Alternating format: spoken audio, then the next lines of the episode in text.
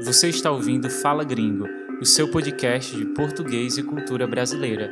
Você pode acompanhar esse episódio com a transcrição completa. Acesse falagringopodcast.com e saiba mais.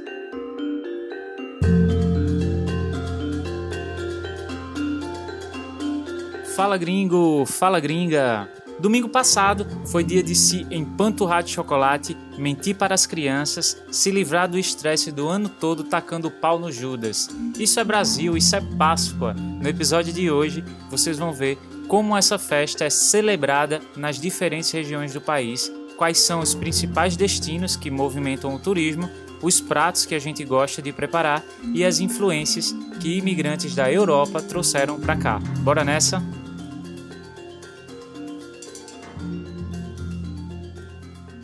Bom, eu sei que esse episódio está um pouco atrasado, a Páscoa foi semana passada, mas de toda forma eu acho importante ter um episódio aqui no Fala Gringo sobre esse assunto, porque eu quero falar de todas as festas populares que são celebradas no Brasil. Já tem um episódio sobre Carnaval, sobre as festas de Ano Novo, esse agora de Páscoa, e mais à frente eu faço um sobre o São João. Não estou esquecido não, viu, Aaron? Antes de entrar na nossa pauta principal, eu quero mandar um abraço para os novos apoiadores da terceira temporada do Fala Gringo: Joelle Rice, Christopher Borges, Jonathan Sen, Emma Richardson e Xian Juan. Antes do cristianismo, a chegada da primavera era comemorada em rituais que têm muito a ver com a Páscoa dos cristãos. Quase todos os povos tinham a sua versão da festa. Entre os romanos, era a festa da deusa Réia, ou Cibele. Já entre os egípcios, a comemoração era para Osíris, que também ressuscitava. Até mesmo o Pessá, a Páscoa judaica que deu origem à cristã, surgiu dos rituais da primavera dos pastores e agricultores hebreus, com seus pães sem fermento e sacrifícios em animais. Foi a partir do século IX, com a conversão dos povos germânicos ao cristianismo, que houve uma grande mistura entre as tradições e os símbolos das festividades pagãs foram incorporados à celebração cristã. É o caso do coelhinho, por exemplo. O animal e também os ovos coloridos eram símbolos da deusa da primavera entre os bárbaros. Ainda hoje, Páscoa é chamada de Ostern em alemão e Easter em inglês, derivações do nome da deusa Eostre. Ainda que muita gente vivencie todo o processo da quaresma, para a maioria dos brasileiros, a festa da Páscoa começa mesmo é na Sexta-feira Santa, ou conhecida também como Sexta-feira da Paixão, que é o dia que representa a morte de Jesus Cristo. Para os cristãos, a Quaresma simboliza os 40 dias que Jesus passou em jejum no deserto, quer dizer, sem comer, sendo atormentado pelo demônio antes de começar a sua vida pública e se apresentar como um profeta de Deus. Por isso que muitos cristãos passam esses 40 dias abrindo mão de certos alimentos e bebidas. Na sexta-feira, muita gente não come carne vermelha ou frango aqui no Brasil. É uma tradição da Igreja Católica e por isso fazemos as refeições à base de peixe, embora a maioria das pessoas há de concordar que peixe também é carne. Na verdade, há quem acredite que essa inclinação aos peixes veio de interesses particulares do Vaticano, que era grande proprietário do comércio marítimo, e algumas vezes eles mudaram as regras do jogo ao longo dos anos, sempre que era conveniente. Enfim, as pessoas diminuem bastante o consumo de carne vermelha aqui no Brasil, seja por motivos religiosos, seja porque já faz parte da tradição e você já comprou muito peixe mesmo, seja porque bacalhau no Brasil custa os olhos da cara, quer dizer, muito caro. Então, já que não dá para comer sempre, bora comer pelo menos nos dias da Páscoa mesmo. O período da Páscoa é sempre um feriadão, quer dizer, um feriado estendido. E muitas vezes a gente aproveita para visitar a família, comer peixe, tomar vinho, ir à missa, quem gosta de ir à missa. Engraçada essa história do vinho, porque isso é um fato curioso também durante o período. O Brasil não é um grande consumidor de vinho, principalmente as regiões mais quentes, porém, nesse período as vendas de vinho aumentam bastante. O mesmo pessoal que evita comer carne, muito provavelmente também prefere tomar um vinho do que uma cerveja, uma cachaça ou outra bebida, porque o vinho tem essa referência bíblica, né? Além de peixes, em algumas regiões do Brasil tem pratos específicos desse período. No Nordeste, em alguns estados se prepara o kibebe, que é um purê de abóbora ou jerimum, como chamamos aqui. Tem também o arroz de coco e o feijão de coco, ambos cozidos com leite de coco. Já no Mato Grosso do Sul, o menu tem influência do país vizinho, Paraguai. Ali não faltam a chipa, que é um pão de queijo temperado, e a sopa paraguaia, que é engraçado ter esse nome porque a sopa paraguaia é, na verdade, um bolo de milho salgado. Descendo um pouco para o estado de Santa Catarina, os herdeiros alemães da cidade de Pomerode incluem no cardápio as cucas, que são bolos cobertos com farinha crocante, chocolate e frutas. No Paraná, são os descendentes ucranianos que trazem influência da culinária pascal do seu país com a preparação da pasca, um tipo de pão doce. Acho que deu para você ter uma ideia de que, no que se refere à comida de Páscoa, não tem muito uma unidade, né? Depende da região e principalmente da influência dos imigrantes que esses lugares receberam em algum momento. Agora, talvez o único ponto em comum mesmo sejam os ovos de Páscoa. Aqui não tem essa coisa de ovos de chocolate do tamanho de ovos de galinha, não. Para o brasileiro, quanto maior, melhor. E você sabe que a gente é exagerado, né? Agora, mais que tamanho para as nossas crianças, o que importa mesmo são os brinquedos ou os objetos que vêm dentro do ovo. Carrinhos, bonecas e bonecos, jogos de montar, tem ovo de Páscoa que vem até com headphone. Enfim, o que der para colocar dentro de um ovo, as pessoas põem. Se pudesse, colocavam até uma televisão. Olha que interessante esse verbo. Por, com acento circunflexo no O. Por, um verbo extremamente irregular. Por pode ser usado como sinônimo de colocar. Vamos ver um exemplo.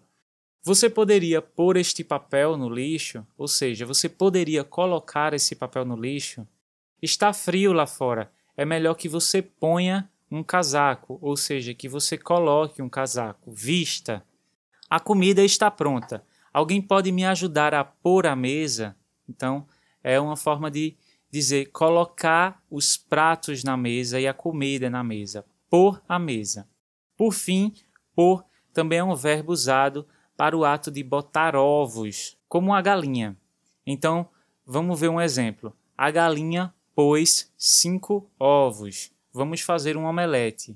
Quando eu era criança e estava bem inquieto, não parava no lugar, eu lembro que minha mãe dizia sempre assim: Fica quieto, menino, parece que vai pôr um ovo. Então, tá aí é, o uso do verbo pôr de diferentes formas. Agora, claro que Páscoa também tem musiquinha, né? Qual é a musiquinha de Páscoa no seu país? Aqui a gente canta assim: Coelhinho da Páscoa que trazes para mim um ovo, dois ovos, três ovos assim. Perceberam essa mudança na pronúncia quando a palavra vai para o plural? Repetindo: um ovo, dois ovos. Isso, meus amigos, é um padrão que se repete em algumas palavras no português. Vamos ver outros exemplos? Aí você pode repetir comigo, tá? Um porco, dois porcos. Porco fechado, porcos abertos. Um porco, dois porcos. Um morto, dois mortos. Um olho, dois olhos. Um osso, dois ossos jogo, jogos. E de novo, ovo, ovos. Bom, agora vamos voltar para a Páscoa, né? Quando eu era criança, para mim a parte mais divertida da Páscoa não eram as comidas ou os ovos de Páscoa de chocolate, mas sim a malhação do Judas. O que é isso? Quem foi ao catecismo ou teve parentes religiosos sabe que Judas era um dos doze caras que acompanhavam Jesus e que em algum momento Judas pisou na bola, dedurou Jesus e foi responsável pela sua morte. É por isso que a malhação do Judas é um dos momentos mais esperados da Páscoa, porque é a hora dos cristãos se vingarem dessa traição. Basicamente é assim: alguém faz um boneco do tamanho de uma pessoa mediana, enche esse boneco de palha, restos de tecido, e esse boneco representa a figura do Judas Iscariotes, o discípulo. Então, no sábado, as pessoas se reúnem para destruir o boneco, rasgando ou queimando. Essa tradição de malhar o Judas acontece em vários países da América Latina. Foi trazida pelos portugueses e espanhóis. Mas pelo menos aqui no Brasil, como a gente gosta de incrementar as coisas, de dar aquele toque brasileiro, além do Judas tem outros bonecos também, que pode ser a figura de um político que o povo não está aprovando, de um empresário, pode ser um boneco representando um problema social, depende do lugar. Hoje pensando nisso, nessa coisa de malhar o Judas, de você queimar um boneco que representa uma pessoa, eu acho até contraditória ter cristãos, mesmo que simbolicamente, se vingando da morte de Jesus. É uma consciência ou inocência coletiva muito louca, porque de fato as pessoas põem fogo no boneco, e o pior, com um monte de criança por perto, e isso se elas mesmas não estiverem ajudando a destruir o Judas com as próprias mãos. É bizarro, é, mas eu confesso que naquela época, quando eu era criança, eu achava muito divertido. Outra coisa que se faz muito, principalmente nas cidades do interior do Brasil durante a Páscoa, é a Via Sacra, que é um percurso que os fiéis fazem com 14 paradas, que representam os passos realizados por Jesus durante a sua caminhada para a crucificação. Eu também fazia isso quando era criança, tinha um morro lá onde eu morava em cima do morro tinha uma cruz, uma cruz bem grande, e muita gente da comunidade se reunia é, nesses dias de Páscoa para fazer esse percurso rezando, lendo trechos da Bíblia até chegar lá no topo. Também achava o máximo pela expectativa de subir a serra e ver a vista lá de cima, enfim, também porque para a criança qualquer coisa vira brincadeira, né? Em Brejo da Madre de Deus, uma pequena cidade aqui do estado de Pernambuco, esse mesmo percurso é ensinado, quer dizer, apresentado na forma de teatro, que é a Paixão de Cristo. Num espaço de 100 mil metros quadrados, eles montam uma cidade cenográfica inspirada em Jerusalém dos dias de Jesus Cristo e lá realizam o que chamam de maior espetáculo ao ar livre do mundo.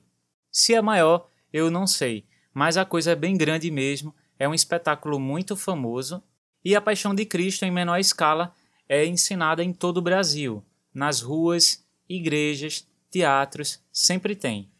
Na cidade de Goiás, no Mato Grosso, eles fazem a Procissão do Fogaréu, uma tradição que também vem da Espanha e Portugal. É assim: à meia-noite, da quinta para sexta-feira, a cidade fica completamente às escuras, apagada, então, vários homens chamados de farricocos saem em procissão segurando tochas, acompanhados de sons de tambores. Tocha, se você não sabe, é aquela coisa que tem fogo na ponta, sabe? Como a tocha olímpica. Essa é uma celebração que atrai milhares de turistas durante o período pascal, não esse ano com a pandemia, claro, mas normalmente sim, atrai bastante gente lá para Goiás. Outra coisa que se faz em várias cidades do Brasil são os tapetes de serragens e flores. Isso aqui eu acho muito legal. Um dos lugares mais conhecidos por isso é Ouro Preto, em Minas Gerais, uma cidade que eu amo. Eu estive lá em 2017, nem sabia desses eventos, mas me deparei com essa movimentação de madrugada para fazer os tapetes. Basicamente é assim: alguém faz uns desenhos no chão com riscas de giz ou uma tinta branca e as pessoas vão preenchendo aqueles desenhos com flores e serragens de madeiras, restos de madeira em pó, coloridos. Então, vai formando como se fosse tapetes mesmo. Fica bem bonito. Ouro Preto é uma cidade cheia de ladeiras, então quando você olha de cima, dá para ver o tapete inteiro pela rua colorido. É bem bonito. Eu até ajudei a fazer uns tapetes nesse ano, foi bem legal. Inclusive foi nesse período lá em Ouro Preto que eu conheci a minha companheira. Muito provavelmente é por isso que eu tenho essa ligação tão especial com a cidade. Eu sei que sempre tem alguém que está escutando Fala Gringo pela primeira vez, então se você é novo por aqui, seja bem-vindo. Aproveito para informar que você pode acompanhar a primeira temporada do Fala Gringo com as transcrições completas e gratuitas. Então aproveita, vê se é um recurso que ajuda você e se você puder e tiver interesse depois, aí pode comprar as transcrições das temporadas seguintes, tá certo? O Fala Gringo tem ajudado pessoas no mundo inteiro a melhorarem a compreensão do português a fala também e principalmente a conhecer aspectos culturais e sociopolíticos do Brasil, como é o caso dessa pessoa aqui que diz assim: Eu tenho curtido imensamente esse podcast eu cheguei aqui só para desenvolver as minhas habilidades de escuta e acabei achando os episódios muito agradáveis, ao ponto de eu criar expectativa para ouvi-los, o que é raro de ocorrer em se tratando de um conteúdo para nível intermediário. É fácil acompanhar o Lene e ele tem insights interessantes sobre a vida e a cultura brasileira. Muito obrigado por esse review muito fofo. Veio da Irlanda, não consigo saber exatamente quem escreveu, mas fica aí o meu super agradecimento. E lembrando que é muito importante que você siga o Fala Gringo no Spotify ou recomende o programa no Apple Podcasts, porque aí você ajuda outras pessoas do seu país a descobrirem o Fala Gringo também, tá bom? Vamos agora às expressões usadas no episódio de hoje.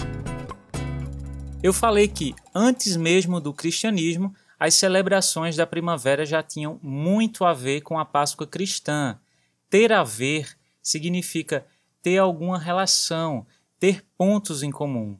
A palavra Easter, no inglês, tem a ver com o nome da deusa, Eostre. Eu posso dizer também que a umidade da cidade em que eu moro tem a ver com a proximidade do mar, ou seja, está relacionada. A gente usa muito essa expressão ter a ver e as variações nada a ver ou tudo a ver. Se você fala alguma coisa dá alguma informação e alguém responde dizendo que não tem nada a ver, significa que essa pessoa não concorda com o que você falou, que ela acha que você está errado. Pode ser usado também para situações de coisas que não combinam ou que combinam. Essa roupa não tem nada a ver comigo, ou seja, não combina com o meu estilo. Cláudia está namorando um rapaz que tem tudo a ver com ela. Significa que eles se combinam se parecem muito no comportamento ou na personalidade. Outra expressão usada aqui foi abrir mão. Abrir mão é diferente de abrir a mão, ok? Aqui, abrir mão, o sentido é de desistir de alguma coisa, de deixar de lado, ceder. Vamos ver alguns exemplos para ficar mais fácil também. Os trabalhadores não podem abrir mão dos seus direitos.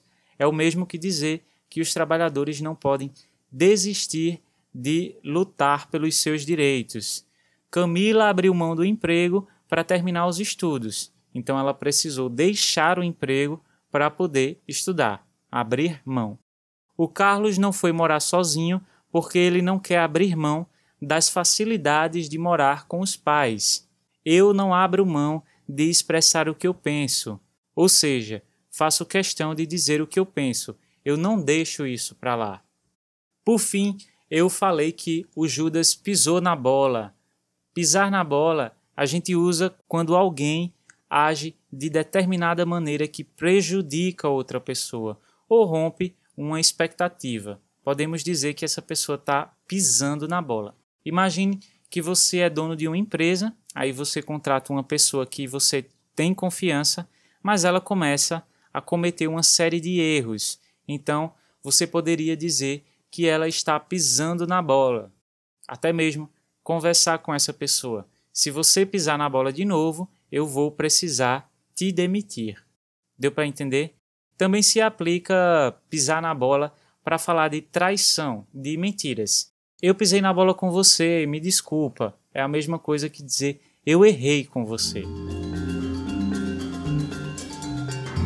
Chegamos ao fim de mais um episódio. Eu espero que vocês estejam bem. Aqui no Brasil a gente está se segurando. Nesse momento a gente está enfrentando uma alta no número de pessoas infectadas com Covid, uma nova onda e as coisas por aqui tendem a ficar um pouco mais sérias pelos próximos meses. Mas por hora, tá tudo bem comigo, tô me cuidando. Eu espero que vocês estejam bem também. Esse foi mais um episódio do Fala Gringo, o seu podcast de português e cultura brasileira. Encontro vocês no próximo episódio. Até lá!